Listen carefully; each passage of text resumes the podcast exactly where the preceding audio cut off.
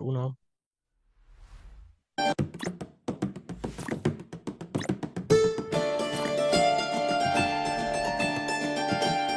Buenos días, buenas tardes, buenas noches, dependiendo de cuándo y dónde nos estén escuchando. Bienvenidos a Historia Histórica, el podcast en el que dos amigos que no son historiadores te hablarán de historia como te habría gustado que te la contaran en el colegio, como lo que es como un chisme. Yo soy Juanse, me pueden encontrar en todas partes como Calavera Barbada. Y recuerden nuestras redes sociales, en todas partes estamos como Historia Histérica. Instagram, Twitter, Facebook y demás. Conmigo está Alina, nuestra Valkyria del Valhalla. Sí, ya estamos en TikTok también nuevamente, estamos reactivando TikTok. ¿Cómo vamos, Milinis? ¿Cómo va todo? Buenos días, buenas tardes, buenas noches. Ven, ojalá el calor derritiera la grasa corporal, pero no, estamos jodidos por ese lado. Tengo el ventilador aquí enfrente, está haciendo mucho calor. ¿Qué más, Juanse? ¿Cómo vas tú? Todo bien, todo bien, mucho trabajo, mucho que hacer. Y aquí reencontrándonos nuevamente para seguir hablando de nuestros queridos mitos y nuestras queridas historias y nuestros queridos cuentos en esta segunda parte de los cuentos verdaderos de los hermanos Grimm. No solo de los hermanos Grimm, de en general En diría que de Disney y, y otras, no sé, porque he estado viendo y hay unas cosas muy, muy locas, pero bueno, hay uno en particular que de hecho de ese se viene uno de los próximos capítulos porque es que da para un capítulo completo. Hay uno muy famoso, Juanse. Aquí vamos a hablar, vamos a hacer un resumen también de, de otros cuentos, pero me gusta, es que este me encanta. Eh, hay uno muy famoso que tiene que ver con temas de conquista. Dejarlo así, no va a ser conquista español, voy a dejarlo así abierto, ok. de Ah, bueno, vas a, ti- vas a tirar el, el, el teaser y luego hacemos el episodio completo, vale. A ver, ¿tú qué crees? No, no tengo idea. ¿En serio? No, no, no me suena nada. Conquista no A me suena ver, la nada. De, de protagonista es pronto el Dorado. la protagonista, más o menos. Eh, la protagonista es una mujer. La Dorada. No. No, ni idea. La indígena. El indígena, la aborigen. Pues tiene que ver por ese lado. Voy a hacer un resumen, sí, porque de hecho de eso se trata este, este capítulo. Pocahontas. Ah, Pocahontas. Pocahontas, no sé, no sé si tú sabías, Pocahontas de verdad existió. Sí, sí, sí, Pocahontas de verdad existió. Eso sí Sí, hay sabía. gente que no, hay gente que no, no sabe eso. De hecho, esta semana estoy hablando con un amigo. Manda si me saludas por ahí. Hola, ¿cómo estás? Eh, él no sabía que Pocahontas era un personaje re- eh, real. Y sí, de hecho Sí, es sí. uno, a ver, aquí yo destaco mucho Disney porque la película, aunque es muy bonita y todo el tema del amor, y John Smith y Pocahontas, y bla, bla, muestra un poco esa crueldad, ¿sí? que se ve durante esa época de la conquista. Bueno, no la muestran así completamente con los cuerpos No, no lo muestran explícito porque es para niños. pero, exacto, pero sí se puede notar como ese odio de ambas partes y bueno, me parece que la historia de Pocahontas da para un capítulo y sobre todo para explicar también esa conquista inglesa hacia la americana, todos esos problemas que hubo políticos, sociales, económicos y bueno, no sé si ustedes sabían, pero Pocahontas, mm, como les dije hace un rato, Pocahontas existió, pero tiene una historia un poco eh, trágica, ¿sí? De hecho, a la madre la matan luego de dar la luz, que esto era una tradición precisamente en la tribu a la que pertenecía la mamá. A Pocahontas le cambiaron el nombre, eh, si no estoy mal, creo que su nombre era Rebeca, Antes y se el- llamaba se casó Muchahontas. con, dime, Antes se llamaba Muchahontas y luego se llamó Ujú. Pocahontas. Y ella se casó con, con Rolf. Entonces, pues se casó con Rolf en América cuando hicieron todo ese paso, bla, bla, bla.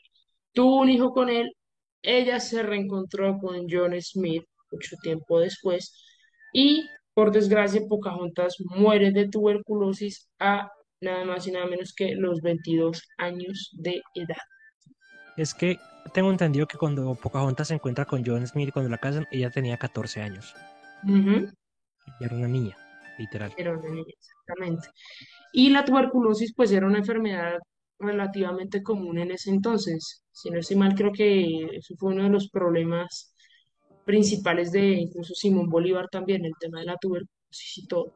Sí. Entonces, es una historia que me parece muy buena, muy chévere en el sentido de que uno puede a través de eso, de juntas, puede mirar cómo, qué era lo que estaba pasando en todo ese tema de la conquista. Y bueno, otro famoso, La Bella y la Bestia. La Bella y la Bestia ha pasado por varias, varias, varias representaciones. Sí. De hecho, la última eh, la hizo Emma Watson, Sí, una película toda bonita también. Bueno, Emma Watson es divina. Emma Watson hace todo que se vea bonito. ok. Pero, pero mm, la versión de Disney, digamos que cambia algunas cositas, ¿sí? Cambia muchas cosas. Sí, de hecho sí, como en casi todos los cuentos. En la versión de Disney, ella tenía un padre totalmente bondadoso, eh, inventor, pintor, etcétera, y en la versión original pues no es tan así. De hecho, en la versión de Disney muestran que Bella era pobre, ¿sí?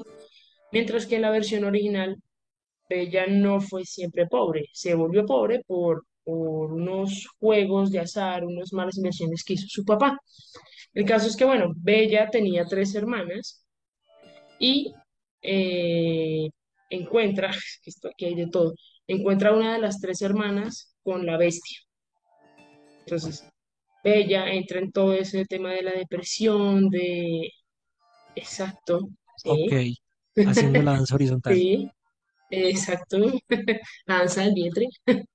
Eh, y bueno, Bella entra en todo ese tema eh, de líos amorosos, una cosa, la otra. Y básicamente, Bella hace un hechizo para convertir a sus tres hermanas en estatuas y de esta manera Bella se quedaría solo con la bestia.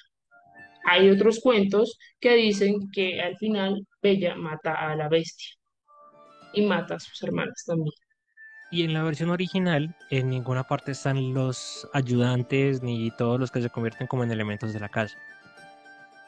O sea, eso es añadidura pura y dura de Disney. Es que aquí Sí. hay que tener en cuenta algo, y es que todos los eh, las películas, todo este tipo de cosas, eh, usualmente tiene como una doble función, y la función que va por debajo es la de vender juguetes. Ujú. Cada que ustedes vean cualquier tipo de película de Disney, sobre todo en la actualidad con todo el tema que está pasando por superhéroes, siempre piensen cuál de esos personajes está diseñado para vender juguetes. Y el ejemplo más claro es Shang-Chi. Shang-Chi, una película de 2020 de Disney, La leyenda de los siete anillos, es una película muy chévere, es el mejor live action de Dragon Ball que yo he visto.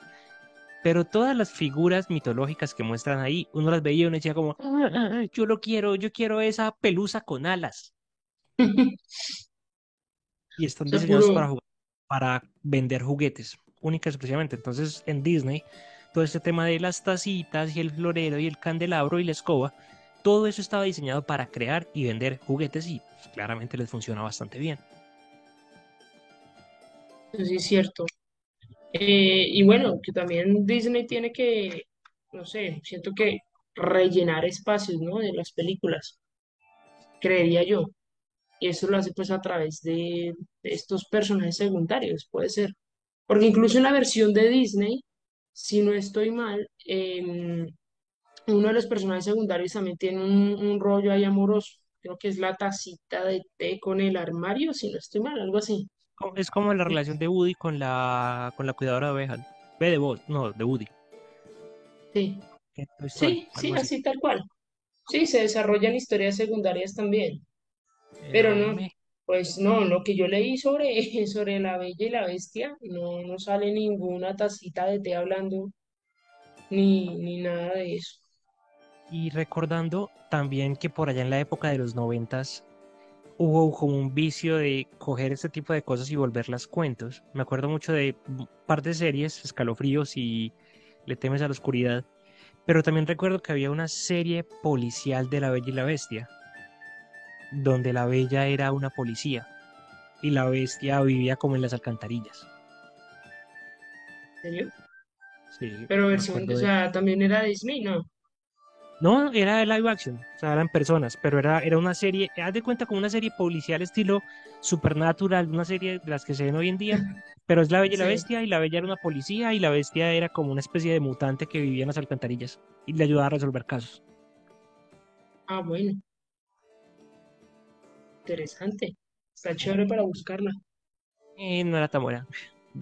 Cuando salió China, cuando salió Hércules, cuando salieron ese tipo de series, esa serie también salió. Pero claro, o sea, es que, a ver, me hablas de, de, de China y eso ya es nivel. No sé, a mí me encantaba. A mí todavía me gusta. A veces me pongo a ver, a veces me pongo a ver los capítulos. China, princesa guerrera. Me encanta. Jorobado de Notre Dame. Uy, ¿Has la historia de escuchado o Quasimodo es brutal. la película, no? También basada en hechos, en hechos reales. Se ¿Cómo dice así? que sí Eso existió, sí, se dice que sí existió Quasimodo. Quasimodo, boba, en serio. Sí, sí, sí, sí. Sí, o sea, hay muchas historias, no está comprobado al 100%, como Pocahontas, que Pocahontas sí está comprobado al 100% que existió, pero Quasimodo dicen que sí existió. Y así tal cual, y que también vivía en la Torre de Notre Dame y todo. Vemos que esta es una de las miles películas de Disney que tienen un final feliz, pero en la novela escrita por Víctor Hugo, Nuestra Señora de París, Frollo asesina al enamorado de Esmeralda, que era el Capitán Feo. No sé si se acuerdan la película, si se la han visto. El monito. Sí, exacto. Entonces, bueno, Esmeralda es acusada de asesinato y fue llevada a la horca, pero Fro- eh, intenta rescatarla porque Frollo estaba enamoradísimo de Esmeralda, pero dice que la condición para rescatarla y para salvarle su vida es que ella le entregue su amor. Supuesto, Esmeralda, eh, aquí también viene todo un rollo del tema gitano, el tema orgullo y todo eso. Esmeralda dice, "Eh, eh, no, no, no, o sea, a mí no me gusta, no siento nada por usted, no le voy a entregar mi amor ni nada de eso. Esmeralda se niega y Frollo lo que hace es que la lleva a la horca. ¿Qué pasa con Quasimodo? Quasimodo se venga, mata a Frollo, lo lanza desde lo alto de la catedral y a él pues efectivamente le, le afecta mucho la muerte de Esmeralda. Se va a la tumba de Esmeralda y muere con ella, o bueno, muere junto a ella de hambre, De hambre. De hambre. Qué forma tan grotesca de morir. Pero yo tenía en mi cabeza otra. Bueno, punto para Disney es de las poquitas historias que ellos tienen que el protagonista no queda con la vieja y son felices para siempre. O sea, porque Quasimodo no queda con, con Bella. ¿Bella se No, llamaba? No, con Esmeralda. Esmeralda. Pero eh, la que yo tenía o la versión que yo conocía es que después, o sea, que Esmeralda no le para bolas a Quasimodo y que Quasimodo en son de venganza quema Notre Dame con Esmeralda adentro y con todo el mundo adentro. Esa es otra versión que yo conocía. Esa versión está también fuerte. Muy hardcore. Sí, sí. Qué tóxico, Quasimodo, cálmate, hermano. ¿Vas a quemar, vas a quemar ahí medio París? ¿Qué? ¿En Es que cuántas veces se ha quemado Bueno, Notre Dame. sí, también. Oye, de hecho, ella me cuatro o estaba acordando de, eso, de, de- del último incendio que hubo y el pocotonón de gente que, que donó para, para que restauraran, sí, Notre Dame. Y yo decía, fue pucha, porque donó un montón de gente, es un montón de plata. Y si ese Sí. montón de gente do- donara también para el tema de la hambruna, temas religiosos ahí también. Hay una que, esta, eh, bueno, esta historia se volvió de amores y odios, ¿sí? Otra pista, a ver si lo intentas. Es China, Mulan. sí. ¿Y por qué digo que se volvió de amores y odios?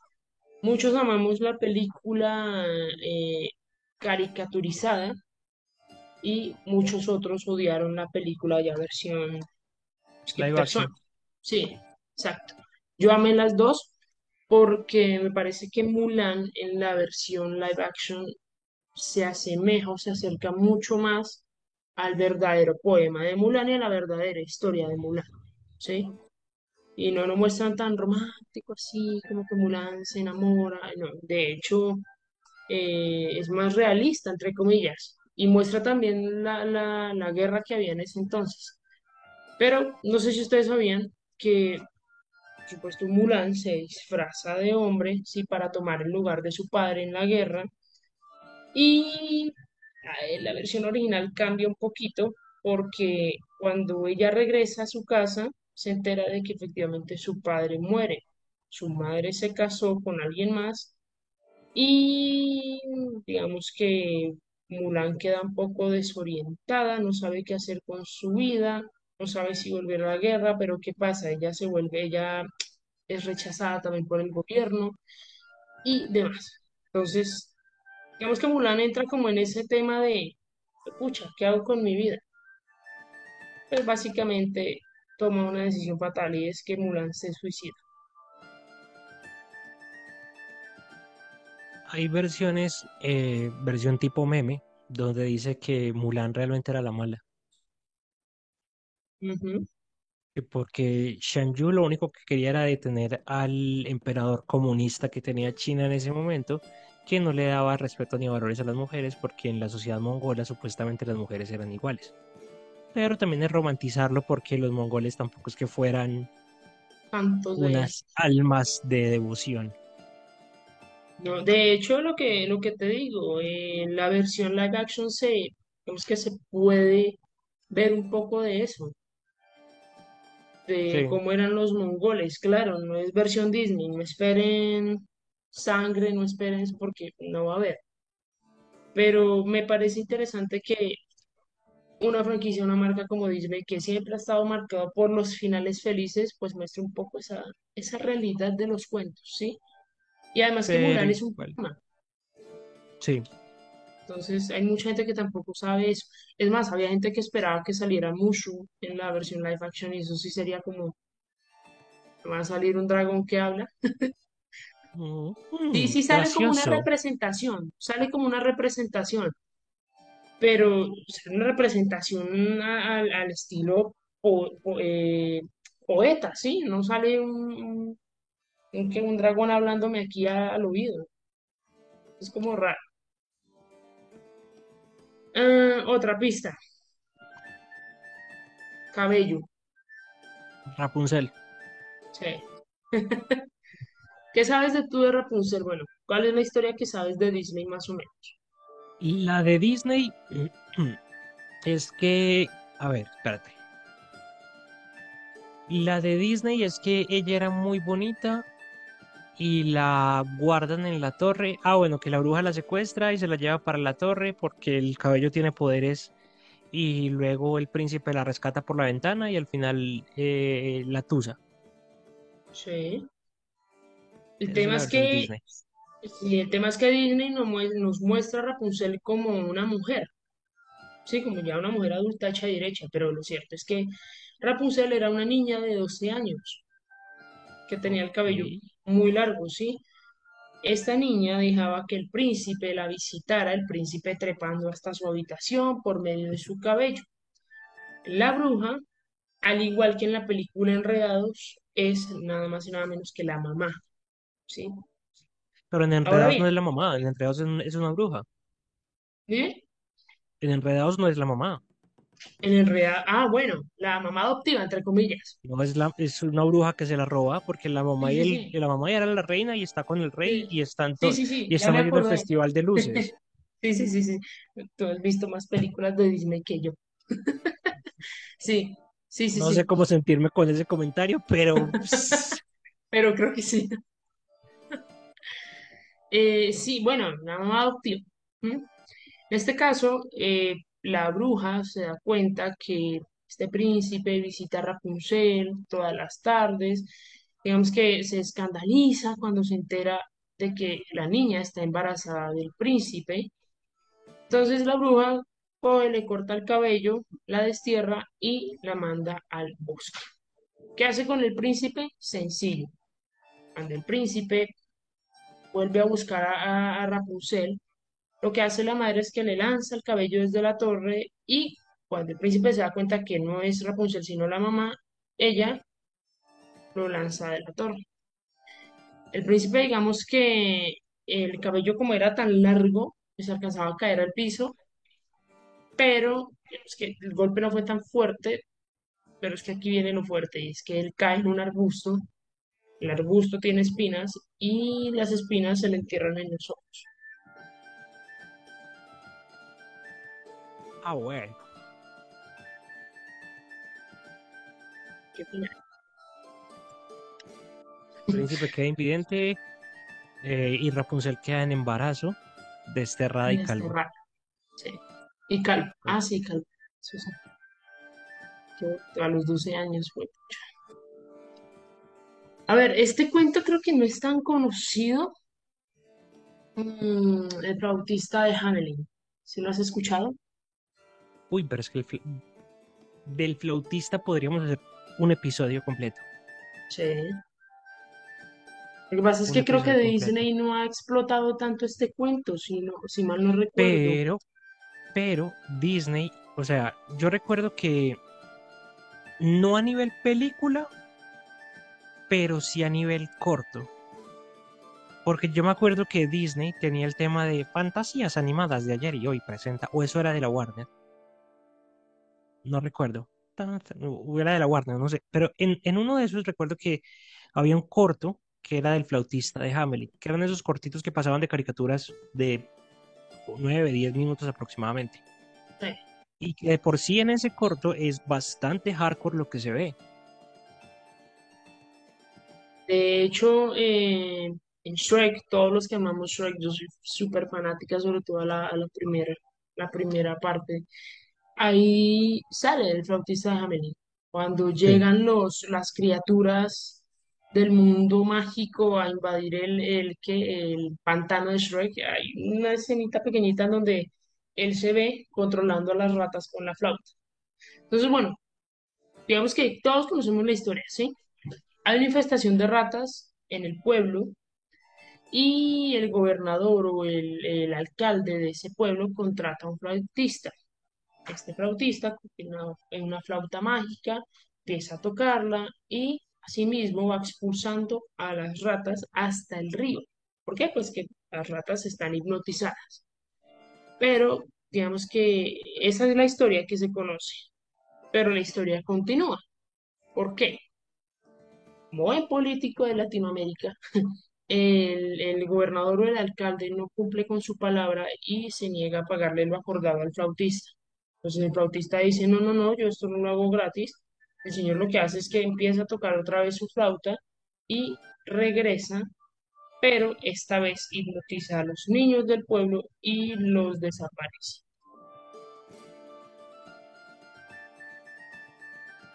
Historias de Disney con finales reales. En el capítulo anterior, de hecho, que hablamos de, de la Sirenita también, de la Cenicienta, la historia de Pinocho, eh, para que lo, para que lo tengan en cuenta. Y bueno, eso es otro Pero, pequeño resumen. pero digamos que ahí, con el tema del flautista de Hamelin, también quedan como muchas cosas porque el flautista de Hamelin es una de las primeras leyendas urbanas, si lo queremos ver así. O sea, es un cuento de tradición oral de Hamelin en Alemania, la Alemania bávara de aquella época. Y entre los tantos finales que hay, hay uno en el que el flautista se lleva a los, a los hijos. Hay otro final en el que los empieza a hipnotizar y ellos empiezan a morir en las casas mientras el man va tocando la flauta por fuera. Y hay otro final que me parece a mí el más hardcore de todos y es que hipnotiza a los papás para que desvivan a los niños. Y entonces el man empieza a pasar y empieza a tocar la cosa y entonces la- la- los papás entran en trance y empiezan a desvivir a todos los niños y cuando el flautista sigue caminando pues ellos terminan como el hechizo y se dan cuenta de lo que acabaron de hacer y terminan ellos también desviviéndose, autodesviviéndose a sí mismos. Qué fuerte eso. Pero bueno. Sí, o sea, eso da por un episodio completo, porque inclusive hay registros históricos del supuesto pacto de Hamelin y el supuesto contrato que se hizo con el flautista y demás. O sea, es Interesante. muchísimo, Pero sí. sí, esos son algunos. Bueno, hay otros también que no son tan historias de Disney, pero de hecho se volvieron películas. eh, una de esas es Alicia en el País de las Maravillas, que en realidad pues el, el autor era... eh, ya, ya sabes para dónde voy, ¿no? Problemática. Sí, el autor tenía problemas con pedofilia y todas esas cosas, y bueno, era una vaina súper loca. Y no solamente eso, o sea, hay Alicia más existió, historias de Disney así. Y Alicia existió, existió. O claro. sea, Era una niña, ¿no? Lewis, Lewis Carroll, el escritor de Alicia, tenía lo que se conoce como el síndrome, o sea, lo que yo, yo no sé si se, se, se diga, si ustedes saben cómo se escribe, no lo pueden dejar en los comentarios, pero eh, creo que se llama como el síndrome de Peter Pan o algo así, es decir, que crecen, pero no tienen como la edad mental correspondiente a los años de vida que tienen. Entonces a este man se le facilitaba relacionarse con niños y se relacionaba con niños, entre ellos Alicia. Alicia era una niña de 10 años. Y entonces Alicia, esta niña de 10 años, es la inspiración para el libro de Alicia a través del espejo, que luego se convierte en Alicia en el País de las Maravillas. ¿Qué pasa? Que tenía una relación demasiado cercana, cercana que incomoda con respecto a Alicia. Y ahí sí, cuando salió Lewis Carroll y cuando salió Alicia en País de las Maravillas, nadie dijo como, ay, pero no pintaron a Alicia pelinegra, porque la Alicia real tenía el pelo negro, no era rubia, no era azar. Hegemonía blanca que llama. Pero bueno, Pero bueno, no, hay muchas historias así, de hecho, hay historias que son más fuertes. Creo que esta la comenté en el capítulo pasado, pero es que es de las que a mí más me, me, no sé si me gustan, pero es de las que más me llaman la atención y es el de eh, Barba Azul, ¿sí? De hecho, sí, de eso hicimos un capítulo, o sea, el- registrado como el, pe- el primer pedófilo, entre comillas, pedófilo asesino de la historia y hay registros, hay cuentos de él, existió todo. Pero bueno, así es la vida, sí, desgraciadamente. Y digamos que los cuentos, no. no, los cuentos nos ayudan a digerir un poco esa realidad también, ¿no? Sí, sí, sí, o sea, fueron creados como, como advertencias y para tratar de que el- los niños no fueran al bosque o algún tipo de, de lugar extraño. Se quedan muchos por fuera, se queda Pulgarcito, se queda el Sastrecillo Valiente, se queda eh, muchísimos, muchísimos más. Y si les gustaría un capítulo más sobre cuentos, no lo pueden dejar en los comentarios, no lo pueden dejar en nuestras redes sociales. Por ahí tenemos en remojo un episodio que nos pidieron directamente por Twitter, que yo lo voy a hacer. Te va a sorprender. A mí me sorprendió mucho. Y Voy a, voy a revisar. Esta semana no he entrado a Twitter casi, o sea, entro para publicar cualquier bobada, pero voy a, voy a echarle una revisadita, a ver. sí, por, por- por ahí alguien nos dijo, eh, esto podría ser un capítulo para historia histérica. Yo empecé a revisarlo y yo dije, Sí. sí, tranquilamente puede ser un capítulo para historia histérica. Entonces ya lo estoy como que organizando y está interesante el caso. Y si tienen algún tipo de tema adicional que también les gustaría que tratáramos, que tratáramos en el podcast, nos pueden escribir, no hay ningún tipo de problema. Lo que sea. Liz, ¿cuáles son tus redes sociales? Eh, manejo solo Instagram, Twitter sí, digamos que lo tengo como, Mentirosa. Tengo Mentirosa como, porque usted en su Instagram está ya publicando cosas de su perfil de Twitter. Entonces, si ustedes quieren seguirla en Twitter, Ah, sí. vayan.